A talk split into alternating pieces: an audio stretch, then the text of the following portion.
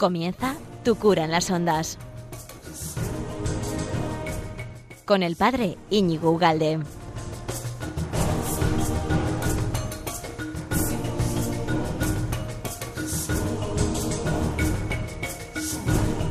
Muy buenos días, amigo de Radio María. Bienvenido a este programa de Tu cura en las ondas. Eh, yo estoy encantado de estar contigo. Espero, bueno, si estás escuchando, eh, entiendo que también. Bueno, pues ya somos dos, encantados. Gracias a esta gran casa de, Radio María que hace lo imposible por, por esparcir, por extender, por dar a conocer el Evangelio, la buena nueva, porque es buena y es nueva, constantemente nueva. Y mm, y nada, y aquí podemos estar eh, un buen rato, un buen rato mm, del tema que te prepara hoy, que espero que hoy tienes que prestar atención, ¿eh? Hoy sí o sí tienes que... Hoy deja las croquetas, no hagas croquetas, no hagas ensaladilla rusa, no hagas eh, ensalada mixta con el chaca o con ni siquiera la pizza de patata, porque hoy tienes que estar atento. Hoy vamos a hablar de las advocaciones, distintas advocaciones y por qué y de dónde salen eh, de la Virgen María. Por ejemplo, ¿no? ¿por qué hablamos de, la Virgen María como Nueva Eva? ¿Por qué le llamamos Arca de la Alianza?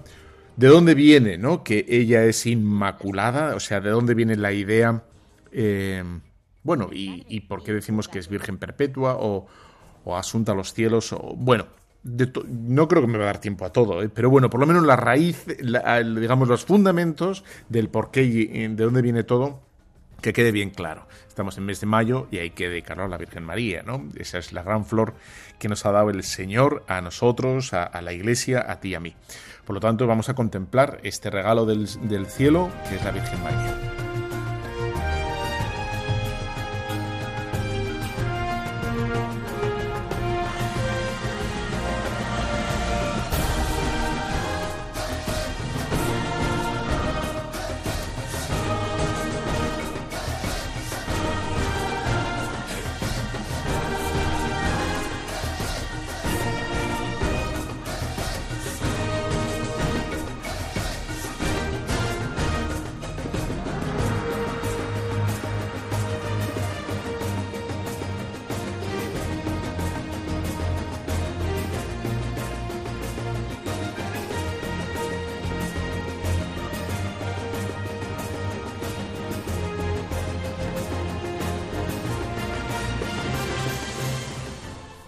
Pues así es. En mayo nos dedicamos a la Virgen María y, eso es lo que vamos a hacer. Vamos a dar una vuelta, una vuelta a esto que conocemos. Eh, y más que conocemos que, lo hemos, está como metido, ¿no? En, como en una segunda piel. Eh, la Virgen María está en nosotros con una, familiaridad pasmosa que, que a lo mejor, y aquí, aquí va el programa de hoy, ¿no? No sabríamos justificar muy bien, pero porque siempre en todas partes, ¿no? Desde antes sabemos que, naciéramos, ya estaba la Virgen María en todos los rincones de nuestra península, ¿no? Con, no solo con sus tallas, con sus imágenes. En, los pueblos antiguos tienen pues esas hornacinas, ¿no? Incrustadas en las fachadas o, las ermitas eh, en todos los pueblos, o en la gran mayoría, ¿no? La Virgen María con, con ese rosario o con esas, no sé, ¿no? ese rosas y flores que, llenamos este mes ¿no? a, las imágenes de la Virgen María. Y, como somos muy españoles, muy, muy, en fin, ¿no? espontáneos, muy, muy de corazón, pues hoy tenemos que darle un punto, un poco de, sensatez para, para darnos cuenta de lo que, que, cuando decimos lo que decimos, cuando a, a la Virgen le llamamos reina, no es una exageración. No, no es que tengamos digamos, más corazón que otra cosa, sino que le llamamos reina porque es reina. Y, si decimos que es inmaculada, no es porque nos gustaría verla limpia, sino le llamamos inmaculada porque es inmaculada, ¿no?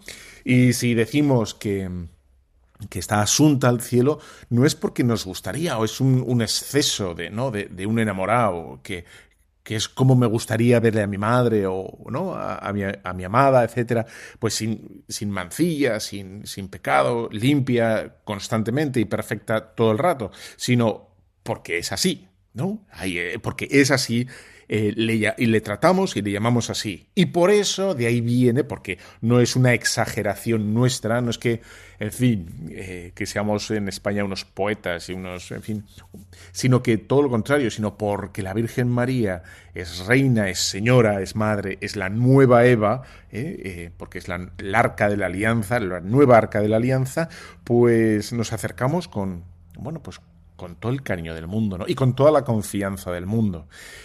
La Virgen María es ese, esa rosa hermosísima que nos ha regalado el Señor y que, bueno, pues como, como buen regalo la cogemos y la contemplamos, ¿no? Ese aroma, eh, esa fragancia de la Virgen María, pues, pues queremos que penetre toda nuestra habitación, es decir, todas nuestras virtudes, nuestras potencias, nuestras costumbres, etcétera, y que esté ahí ella, ¿no? Presente, presente. Bueno, pues sin más dilación, vamos a ver, ¿no? ¿Por qué, hablamos de la Virgen María como Inmaculada o como Nueva Eva? Vamos a, voy a poner como los fundamentos, ¿no? Para, para luego poder argumentar correctamente. Y aquí tienes que estar, eh, Pepito, Pepito, que te veo. A ver, deja la tiza, deja la tiza, atento, deja el, móvil, tienes que estar atento ahora. Bueno, vamos a, a ver una cosa que, que va a ser el fundamento de la argumentación. ¿no? de toda la argumentación que voy a hablar sobre la Virgen María y que es muy importante. ¿no? Entonces, para ti, queridísimo cristiano de a pie, bueno, voy a recordarlo, pero lo sabes perfectamente, ¿no? Que, que para nosotros el Antiguo, el Antiguo Testamento ¿eh? Em, es una promesa. El Antiguo Testamento es un anuncio. El Antiguo Testamento es una sombra, digamos, empieza a despuntar cierta luz, pero el Antiguo Testamento es más sombras que luz. En, el Antiguo Testamento todo está implícito, pero hay una realidad, ¿no? Hay algo que empieza ya a, latir, ¿no? Eso es el Antiguo Testamento. Y, va a ser en el Nuevo Testamento donde se dé la eclosión, el nacimiento, la luz, la plenitud, ¿no? Por lo tanto, hay una conexión y aquí está el, punto eh, que no puedes perder. Y, quiero como subrayar 27 veces en el programa de hoy. hay una unión entre el Antiguo Testamento y el Nuevo Testamento que no podemos perder de vista que no podemos perder de vista. Para mucha gente dice, bueno, pues, pues si Cristo ya ha hablado en el Nuevo Testamento, pues nos ahorramos el Antiguo Testamento, ¿no? No, porque nos va a dar muchas, muchas pistas, nos va a dar, nos va a ayudar a entender mejor todavía el Nuevo Testamento. Y, voy a poner solo un ejemplo muy sencillito. Si, si hablamos de, del templo del Antiguo Testamento, eh, el templo de donde se, hacían los sacrificios, etcétera, el templo de Israel, de Jerusalén. Eh, el templo nos está hablando, apunta a, ti y a mí, a que nosotros somos templo, ¿no? Eh, si vemos cómo y qué celebraban los judíos la Pascua, esa liberación de la esclavitud, vamos a entender mejor la Eucaristía, ¿no? que es esa liberación del, de la esclavitud del pecado, etc. Por lo tanto, ves cómo hay una conexión entre, entre lo que nos explica el Antiguo Testamento o lo que se celebraba o cómo vivían ciertas cosas eh, los israelitas en el Antiguo Testamento y cómo lo vamos a celebrar nosotros. ¿no? Por lo tanto, disociarlo, bueno, pues porque no, uno no puede estar todo el día hablando del Antiguo Testamento, no hay tiempo, etcétera. Pero si queremos comprender mejor las cosas, es muy importante, ¿no? Por lo tanto, ves que hay entre los dos, entre el Antiguo Testamento y el Nuevo Testamento, hay una unión, es, hay una inseparabilidad, inseparabilidad ¿vale? O sea, eh, ya está, hay, una, una, cierta jerarquía, ¿no? Y por lo tanto, podemos decir que también hay una direccionalidad. El Antiguo Testamento nos está señalando, nos está apuntando a un futuro próximo, bueno, ya pasado para, para el Antiguo Testamento, que se ha cumplido, ¿no? Ya, se ha hecho eh, patente, patente, eh, todo lo que estaba prefigurado, ¿no? En, que se suele hablar todo esto como estaba en tipo, el tipo es, eh, cuando aparecen un montón de figuras en el Antiguo Testamento se habla como del tipo, ¿no? Del tipo, un montón de cosas, ¿no? Pues, por ejemplo, la circuncisión es el tipo del bautismo, ¿no? En la circuncisión nos está hablando del bautismo, etcétera, etcétera, etcétera. Por lo tanto, ves con esto, ¿no? Que mm, así, quiero dejar claro ya con esto, ¿no? Esa, bueno, pues esa unión que hay y que luego aparece constantemente en el Nuevo Testamento, eh, de los labios de Jesús, incluso, ¿no? Eh, Jesús es el que corrobora, confirma y, y da validez a esto que acabo de decir. Dice, por ejemplo, en Mateo 21, 42, dice Jesús, ¿no habéis leído las Escrituras? O sea, se refiere a las escrituras para que le entiendan los fariseos, los judíos, sus propios discípulos, ¿no? Para que le entiendan a él lo que está haciendo. Es decir, eh, necesita la autoridad. Jesús quiere usar de la autoridad del Antiguo Testamento para que comprendan lo que está haciendo. Por ejemplo, en Marcos 2.23, Jesús dice, ¿no habéis leído lo que hizo David cuando él y sus discípulos pasaron hambre, que, cogieron los panes de la proposición. Es decir, como ves, Jesús se remite al Antiguo Testamento. Y no, es que, de hecho, va a decir que, él no viene a abolir nada, sino a dar cumplimiento. ¿eh? Así de claro, ¿no? tal cual. Bueno, dice San Juan, por ejemplo, ¿no? Que, que Jesús, para que se cumpliera la escritura, dijo, tengo sed. Para que se cumpliera la escritura es el Antiguo Testamento. Todo lo escrito por él, ¿no? Eh, en Mateo 1.22, cuando es la anunciación, eh, le dice, y dará a luz un hijo y le pondrá por nombre Jesús. Y nos dice Mateo, dice, todo esto sucedió para que se cumplieran las escrituras. Aquí está otra vez la promesa y el cumplimiento, el, el anticipo que es el Antiguo Testamento, y el cumplimiento en el Nuevo Testamento. Y quizá donde se ve más claro es en, este Evangelio tan bonito que es el de Maús, ¿no?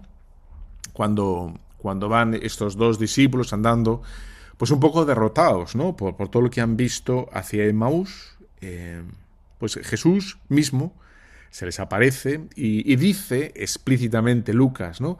Que comenzando por Moisés y siguiendo por los profetas, les explicó todo lo que se refería a él en las escrituras. Ya aquí queda claramente desvelado y, y, podemos entender cómo en el Antiguo Testamento el sentido del Antiguo Testamento es profetizar o posibilitar la, el reconocimiento de Jesús, que se le reconozca cuando aparece. De hecho, una de las cosas, pero, pero muy ciertas y, y como que da mucha luz, para, ver que Jesús no es otro fundador más, ¿no? Como puede ser, ya sé, Mahoma o quien quieras, ¿no? Em, no, es que es el único, el único que está profetizado y que cumple esas profecías, ¿no? Jesús es, es la figura, la única figura profetizada de tal manera que, que no puede haber ningún impostor, ¿no? Que, que, asuma, que se arrogue el papel de Mesías, porque va a coincidir o no va a coincidir las profecías. Por lo tanto, vemos aquí, esto es súper importante, como en el Antiguo Testamento, pues hay una, bueno, un comienzo, un germen, ¿no?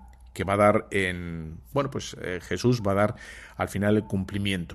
Bueno, Dicho esto, es muy importante, pero que muy importante, entender ahora que entre la promesa, el Antiguo Testamento, y el cumplimiento, va a haber como unos, por decirlo de alguna manera, ¿eh? para, que, para que nos entendamos, va a haber como años luz, en el sentido de eh, lo que esperaban y lo que se les da es, es impensable. Porque el Mesías nunca, jamás de los jamases, iban a pensar que era el mismo Dios o, que del, de la circuncisión se pasara al bautismo a hacernos, no miembros de un pueblo, ¿no? o elegidos de Dios, sino hijos de Dios, como ves el salto es, es infinito.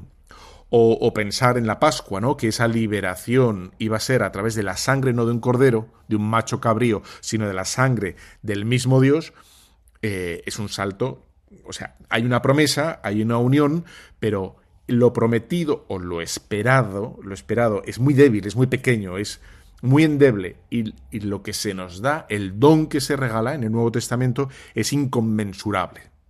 estas dos ideas, ¿no? Como la desproporción entre, entre lo, lo prometido y lo dado, por tanto la unión que hay, esto es como muy importante para ir dando los pasos que, ahora quiero ir seguir dando con el tema de, de la Virgen María, ¿no? Por lo tanto, podemos ver ¿no? que, es muy importante ver esta unión y luego que, que, el Señor jamás de los jamases, ningún judío hubiera pensado, de hecho, muchos de ellos no lo creyeron, ¿no? Les pareció un exceso la afirmación eh, de que el mismo Jesús era Dios, ¿no? Bueno, pues, pero lo era, ¿no? Ahí está como la, lo increíble.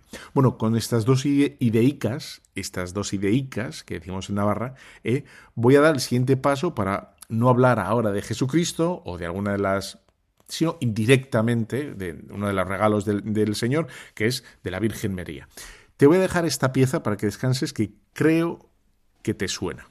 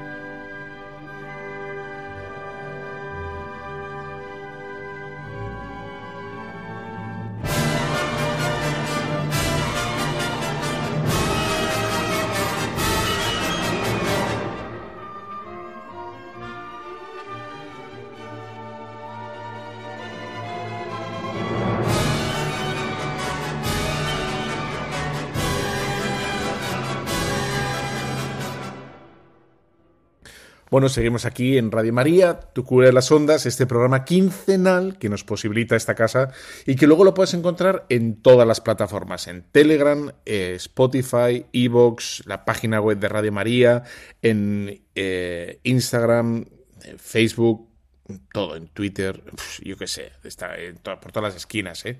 Bueno, y estamos hablando de, de, las raíces o de...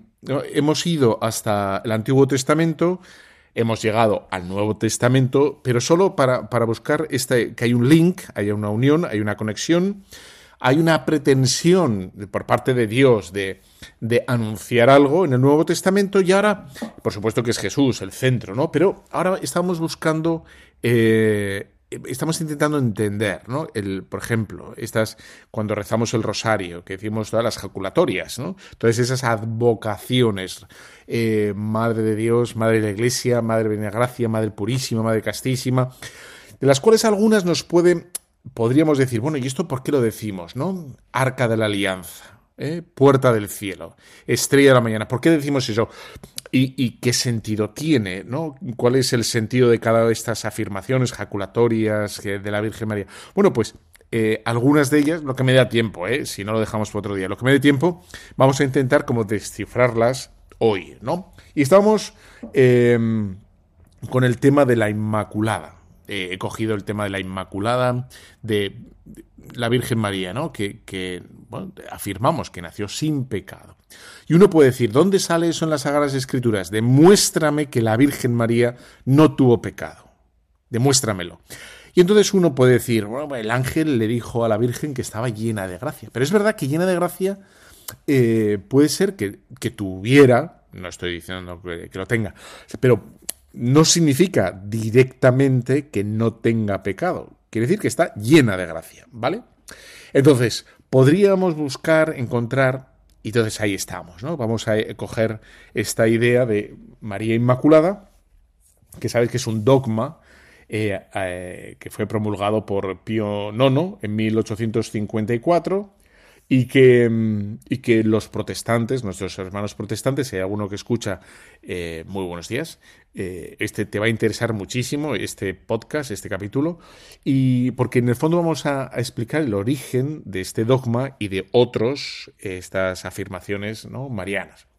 Entonces, y voy a, voy, fíjate, ¿no? Voy a ir aterrizando y si cogemos el Evangelio, esto es apasionante, ¿eh? pero apasionante. Déjalo, baja el fuego de lo que estés haciendo porque es apasionante. O sea, si estás conduciendo, ponte en el arcén porque vamos a ver cómo Jesús en el Nuevo Testamento utiliza em, siempre la palabra mujer, ¿vale? Eh, la palabra mujer para referirse a la Virgen María. ¿eh? Y no dice mamá, se utiliza madre. Es verdad que utiliza madre una vez pero mm, en, San Juan. Y, vemos que utiliza la palabra mujer, perdón, la palabra madre cuando está en la cruz. Y solo utiliza la palabra madre desde la cruz para dársela a San Juan. Esto es clave, ¿vale? Esto es súper importante lo que estoy diciendo.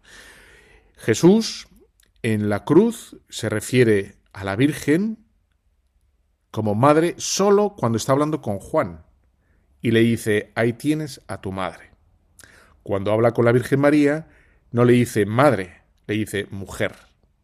Es una cosa curiosa, ¿vale?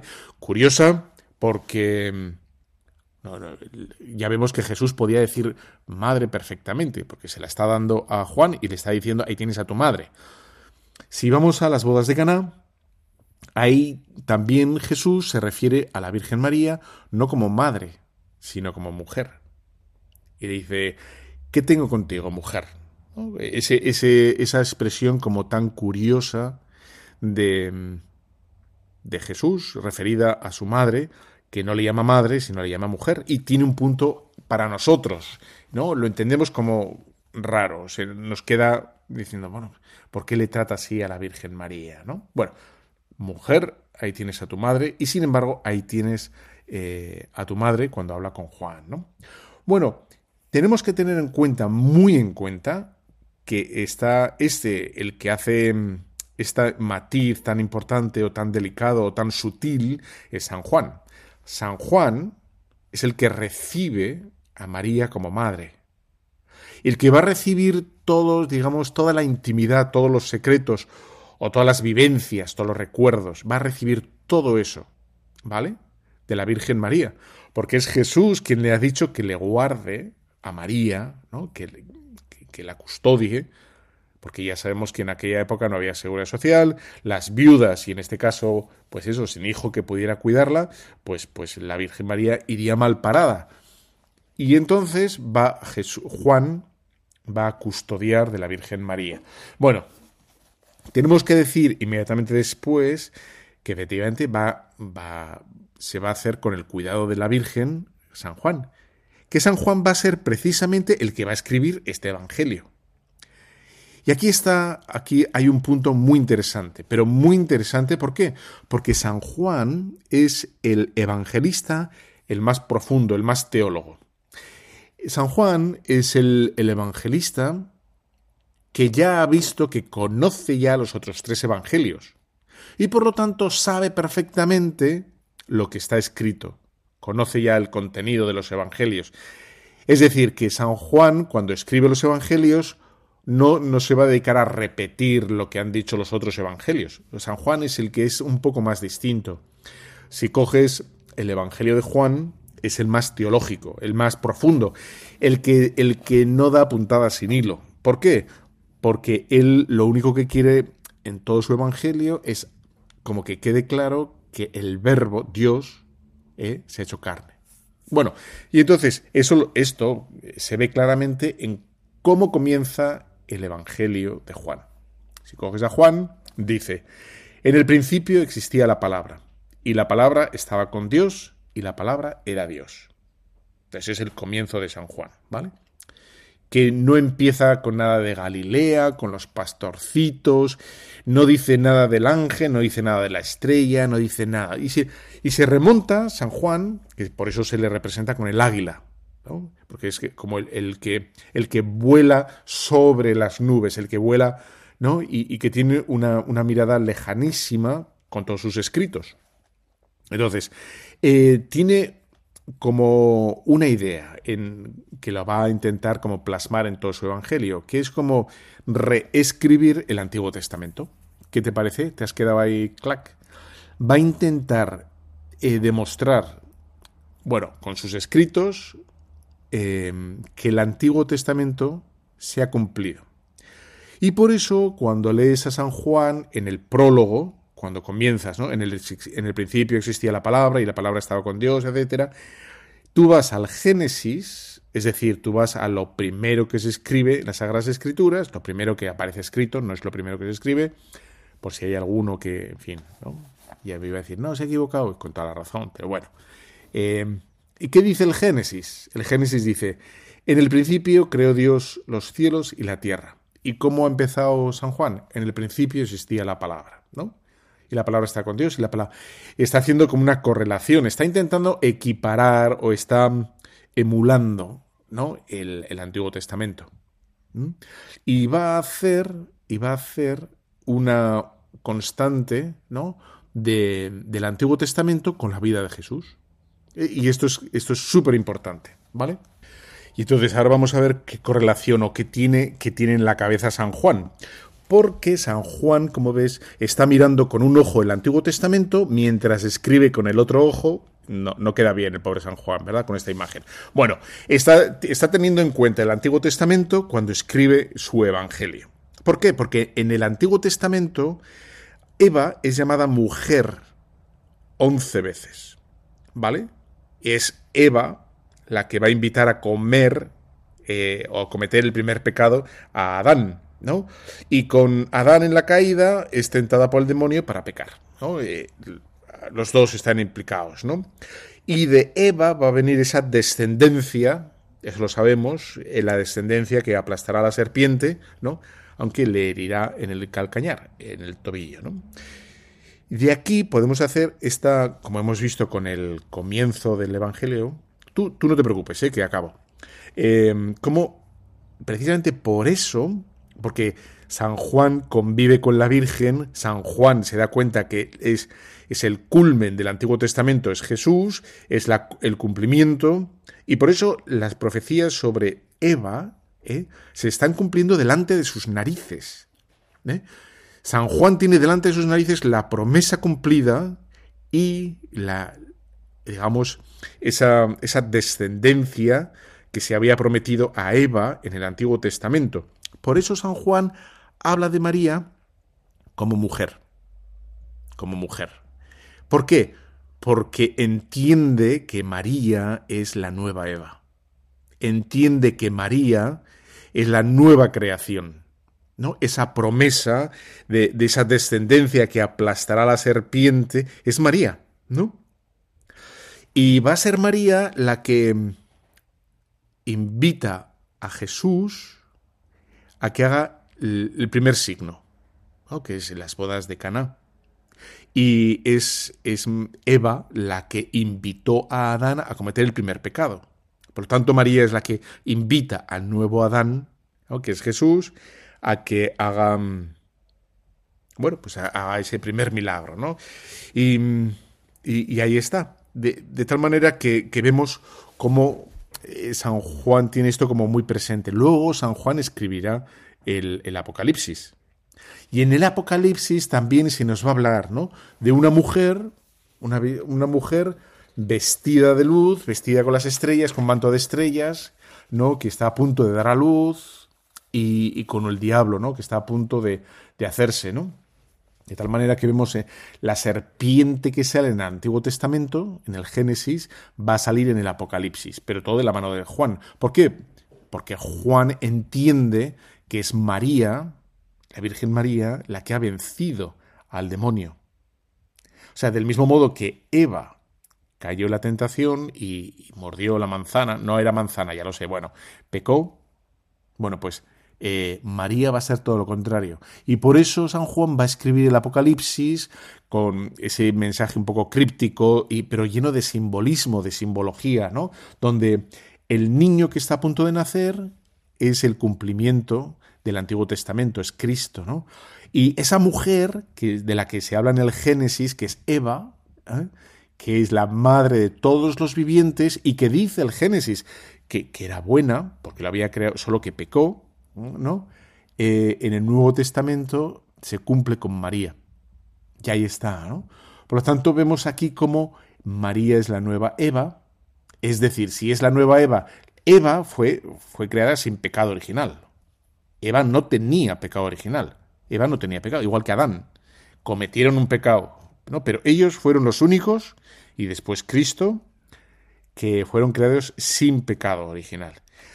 De ahí que entienda Juan que la Virgen María es la nueva Eva y por tanto, por ser la nueva Eva y, ser también el cumplimiento de todo el Antiguo Testamento, ella tampoco tenga pecado original, ¿no?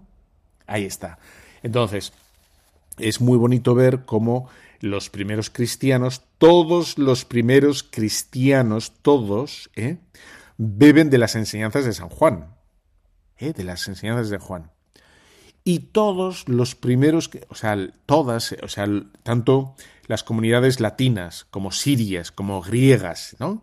que están esparcidas por toda la cuenca europea o, mediterránea, y dices, todos, todos entendían a la Virgen María como la nueva Eva, porque bebían de San Juan, de las enseñanzas de San Juan, ¿no? La conciencia que tenía, ¿no? De ser, por tanto, todo el mundo, ¿no? Inmaculada, porque era la nueva Eva. Ahí está la raíz de que para nosotros ¿eh? entendamos que es la nueva Eva. Así es. Bueno, te voy a dejar con este, esta pequeña perlita que me ha gustado, eh, que espero que la disfrutes.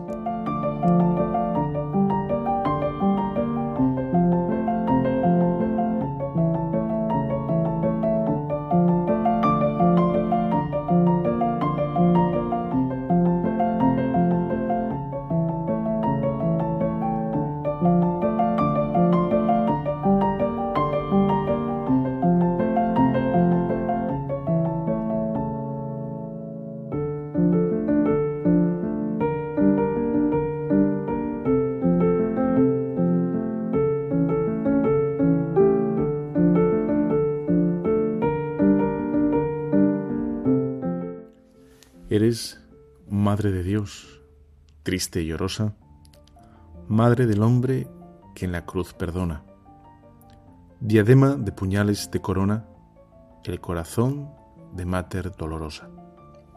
Eres Madre del hombre, venturosa, Virgen en la que Dios se nace en persona, y en tu pecho de nácar se sazona la Trinidad del Ser se da en la rosa. Dios te salve María, Madre nuestra, que a la diestra del Padre eternamente abogas por tus hijos pecadores. Y a tu Calvario al corazón le muestra cómo te ha de llamar humildemente Nuestra Señora, tú de los dolores.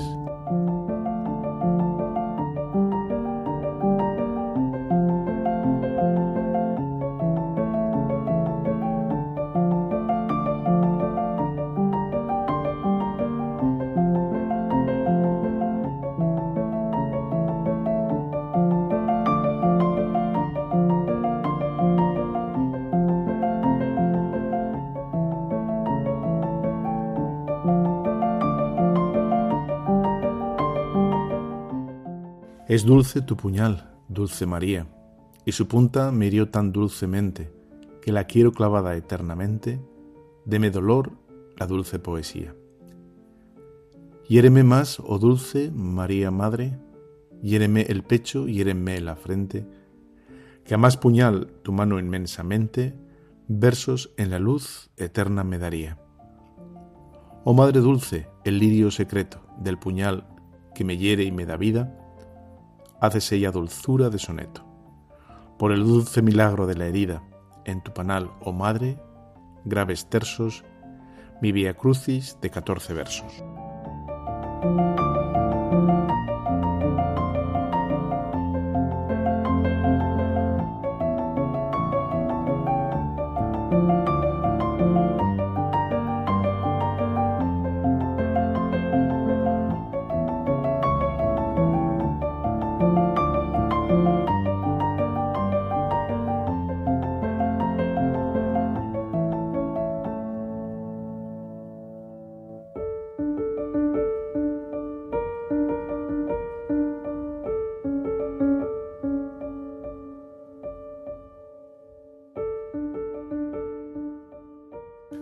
Pues seguimos aquí en Radio María en este programa de Tu cura las ondas que sabes, ¿no? Es que ya no sé ni, ni, por qué lo repito, pero bueno, lo puedes encontrar en todas las plataformas. Lo puedes encontrar en Telegram, en Evox, Spotify, Telegram, eh, yo qué sé, yo qué todo, todo, en la página web de Radio María que la conoces al dedillo, etcétera. Bueno, entonces estamos hablando en este precioso mes de mayo, le estamos intentando averiguar todos esos piropos que le echamos a la Virgen María en el rosario y que algunos nos puede dejar como un poco como fríos, es decir, bueno, ¿y por qué decimos esto de arca de la alianza, ¿no? Virgen de las vírgenes.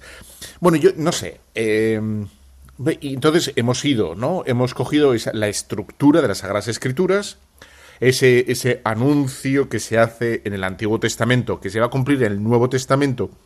Y además en el Nuevo Testamento siempre se, se cumple, pero mm, de forma asombrosa y multiplicado a la enésima. A la enésima. Me acuerdo un profesor mío que siempre estaba con, con la expresión esa de la a la enésima. Todo era matemático, me acuerdo, don José María Lacha.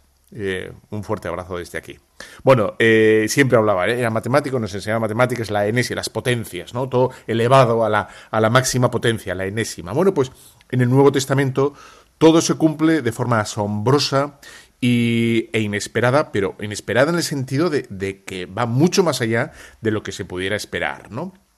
Entonces estamos viendo cómo en el Antiguo Testamento hay unas sombras, unas promesas, hay unos tipos, unos arquetipos, hay como unas figuras, ¿no? Que se nos quedan un poco como diciendo, bueno, ¿y qué es esto de, por ejemplo, del arca, ¿no? El arca de la nueva alianza. Y entonces, eh, Estamos aquí intentando entender ahora qué es, por ejemplo, el arca de la alianza. El arca de la alianza, nueva arca de la alianza, ¿no? Entonces, vemos y vamos al éxodo, al éxodo que es esa peregrinación de 40 años que, que tiene el pueblo, ¿no? Hasta llegar a la, a la tierra prometida. El Señor manda, y aquí lo tenéis en el Éxodo, si quieres leerlo tú en casa, Éxodo 19-20. Bueno, entonces el, Señor les quiere acompañar, ¿no? Al pueblo les quiere acompañar, no quiere dejarles solos al, pueblo de Israel en esa, digamos, eh, peregrinación o ese caminar errabundo por el desierto y quiere estar presente, ¿no? Entonces les pide, les dice, les manda que, em, bueno, que, que eleven un santuario, ¿no? Un santuario que va a ser a diferencia del templo, efectivamente, porque el templo, a ver, ¿no? Eh, un santuario movible, móvil, portátil, y el santuario, el templo no, no claramente no. Pero a lo largo de, ese recorrido, de ese caminar por el desierto, el, santuario les va a acompañar.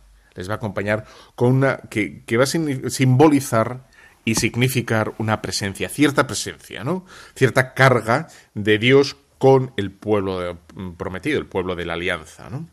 Y entonces, en ese, en ese santuario vamos a ver un tabernáculo, tabernáculo que va a ser como la presencia del templo.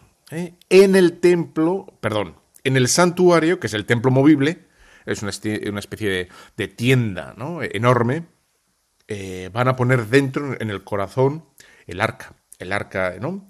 Y entonces les va a decir con mucha precisión, les va a decir el Señor cómo quiere que se construya el arca. Y te voy a leer. Y dice así, ¿no? Voy a leer ahora el Éxodo 25 del 8 al 22. Dice así.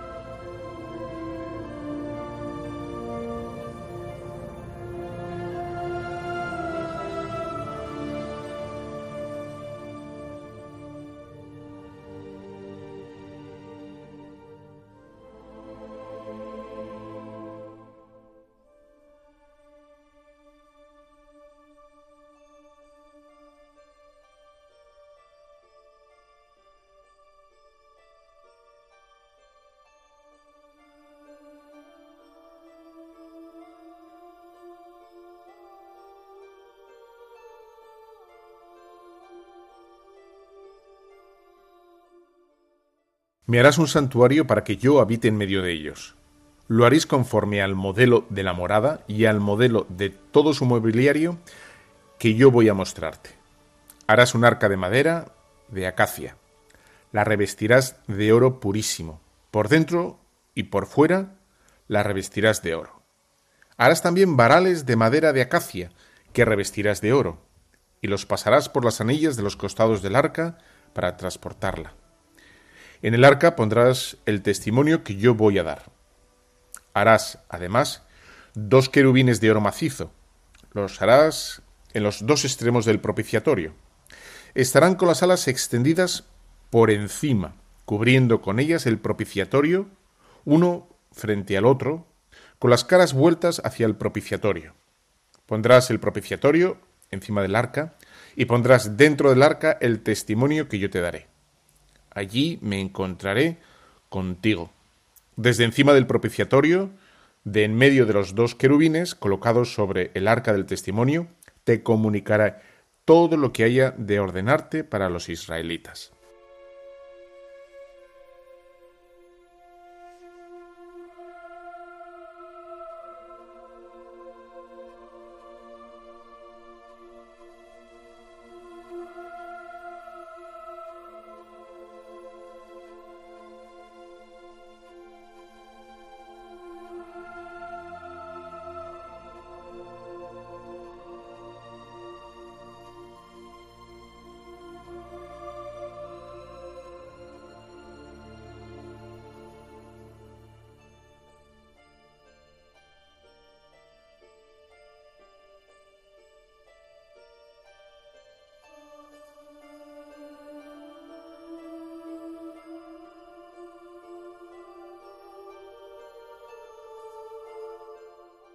Bueno, aquí está escrito, ¿no? De, como un dictado, pues, al pie de la letra, lo que Dios pide, ¿no? Eh, cómo quiere y qué, pretende con, esa arca. Entonces podríamos como desgranar como las características del arca, ¿no? ¿Qué, es, qué simboliza o qué, qué, quiere, ¿no? Entonces, la voluntad de Dios es simbolizar, significar su presencia por medio de este arca. Eso es como una primera idea como muy, muy clara, ¿no?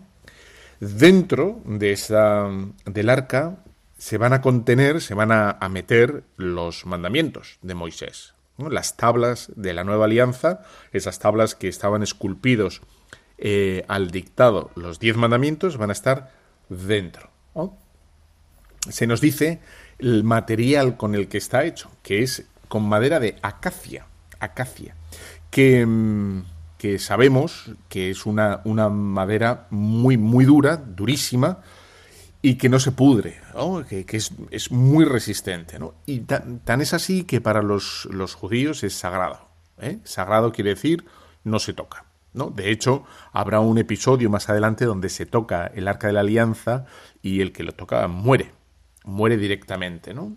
Bueno, se nos dice también que va a estar forrada de oro por dentro, por fuera, va a estar, eh, que simboliza el oro, la santidad, la santidad del arca hay una presencia de Dios que se simboliza con ese oro purísimo que se ha seleccionado para el arca, ¿no?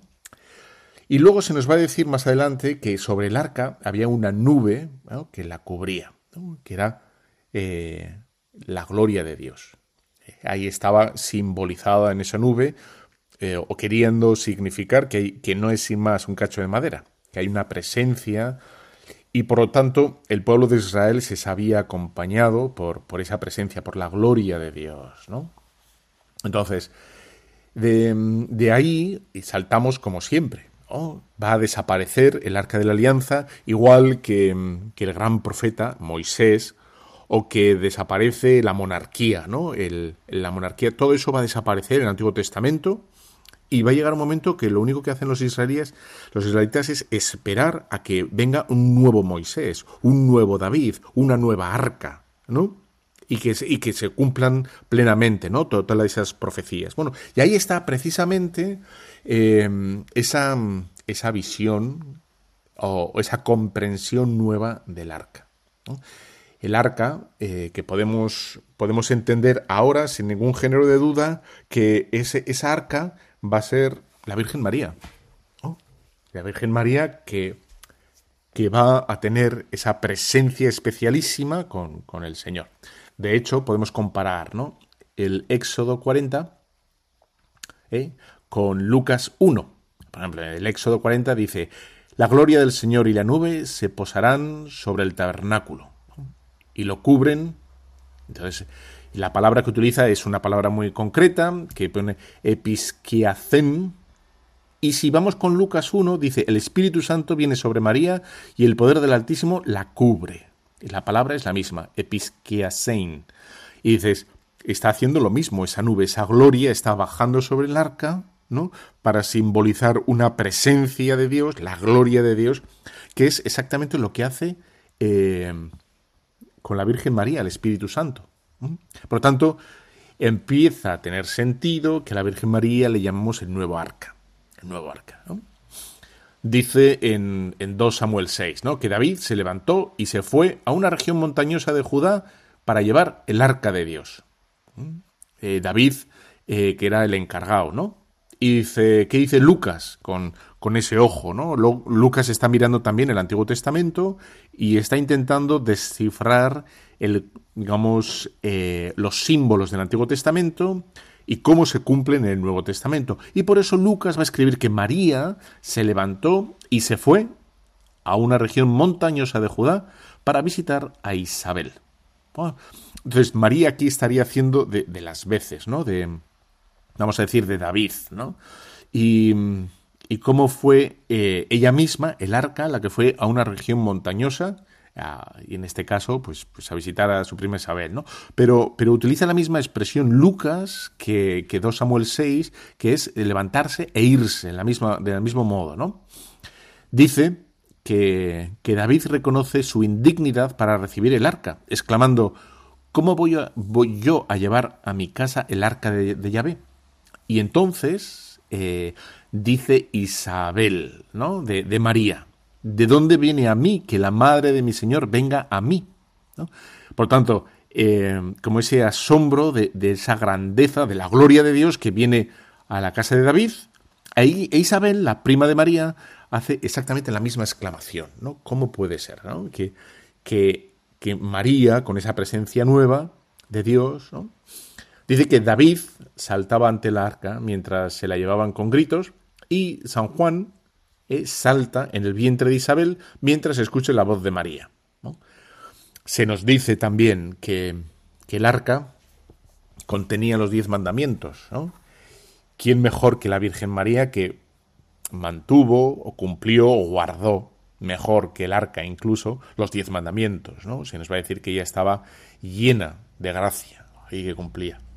Y esa, ese símbolo del oro ¿no? que, cubre la santidad del arca, ¿quién mejor que la Virgen María, ¿no? que va, no, no con oro, sino que va a poseer en su seno al Señor de los Señores, ¿no? Al Dios de los dioses, al, al, Señor del tiempo, del cronos, de la historia, al principio sin principio, al principio de todo que no tiene principio, etcétera, etcétera, etcétera. Vemos, por tanto, que, que todo tiene como tiene sentido, ¿no? De hecho, se nos va a decir también en el, en el, Apocalipsis una idea muy interesante, ¿no? Que, que nos dice así. Y se abrió el santuario de Dios en el cielo, y apareció el arca de su alianza en el santuario. Y se produjeron relámpagos, y el fragor y truenos, y temblor de tierra y fuerte granizada. Una gran señal apareció en el cielo. Una mujer vestida de sol, con la luna bajo sus pies y una corona de doce estrellas sobre su cabeza. Aquí estamos otra vez, ¿no? Esta, como esta eh, insistencia de, de los evangelistas a comparar el, nuevo, el Antiguo Testamento con el Nuevo Testamento. Y, intentar sacar como lecciones del Antiguo Testamento, aprender del Antiguo Testamento y su aplicación en el Nuevo Testamento. En este caso, una aplicación muy concreta, que es la, la, Virgen María, la aplicación de la Virgen María, ¿no? Bueno, yo creo que hasta aquí bastante bien. Yo creo que no me da tiempo. Tenía otro más, ¿no? Sobre Virgen de las Vírgenes, cómo aparece eso en el Antiguo Testamento y cómo se aplica en la Virgen María, ¿no? Porque la, virginidad de María, ¿no? Eh, de dónde sale esa idea que fue antes, durante y después del parto, ¿no? ¿Cómo podemos encontrarlo en el Antiguo Testamento? Ese, ese apunte, ese, esa profecía, esa sombra de, la virginidad perpetua de, María. Bueno, pues eso ya no me da tiempo, porque en estos minutillos ya es imposible. Eh, otro día, será otro día. Bueno, yo te dejo con la bendición del Señor Todopoderoso, Padre, Hijo y Espíritu Santo, descienda sobre ti, querido amigo de Radio María. Amén. Un fuerte abrazo. Cuídate, cuídate.